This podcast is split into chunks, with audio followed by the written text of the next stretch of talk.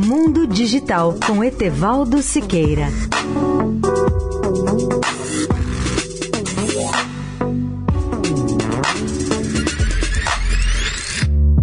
Olá, amigos da Eldorado. O Facebook está trabalhando no desenvolvimento de chips com tecnologia de inteligência artificial para impedir que as pessoas transmitam conteúdos tão indesejáveis como suicídios e assassinatos.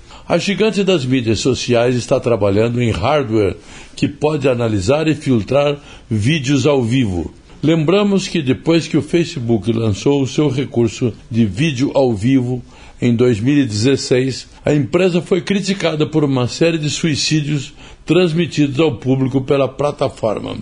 Em resposta, a empresa criou uma ferramenta de inteligência artificial para detectar comportamentos perigosos e aumentou o número de revisores, de modo que demorou menos de 10 minutos para remover as imagens depois que elas foram postadas. Como superar o problema? se pergunta.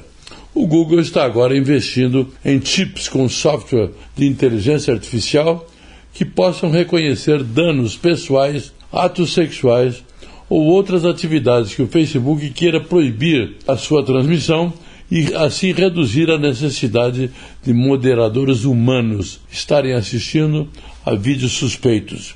Mark Zuckerberg tem grandes planos para esses tipos de sistemas personalizados.